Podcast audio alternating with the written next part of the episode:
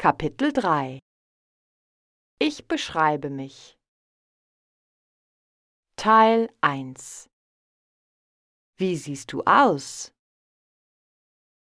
3.1 Wie siehst du aus? Ich habe sehr lange, glatte, blonde Haare und blaue Augen.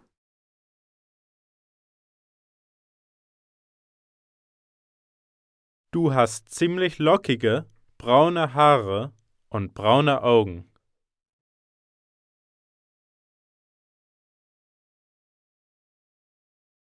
Sie hat schulterlange, wellige, dunkelbraune Haare und dunkelbraune Augen.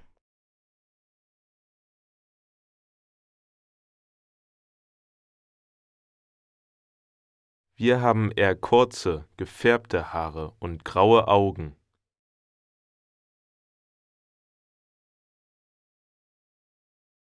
Ihr habt geflochtene graue Haare und grüne Augen.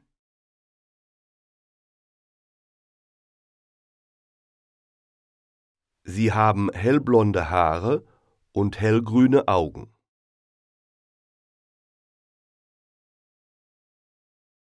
Ich habe echt rote Haare und nussbraune Augen.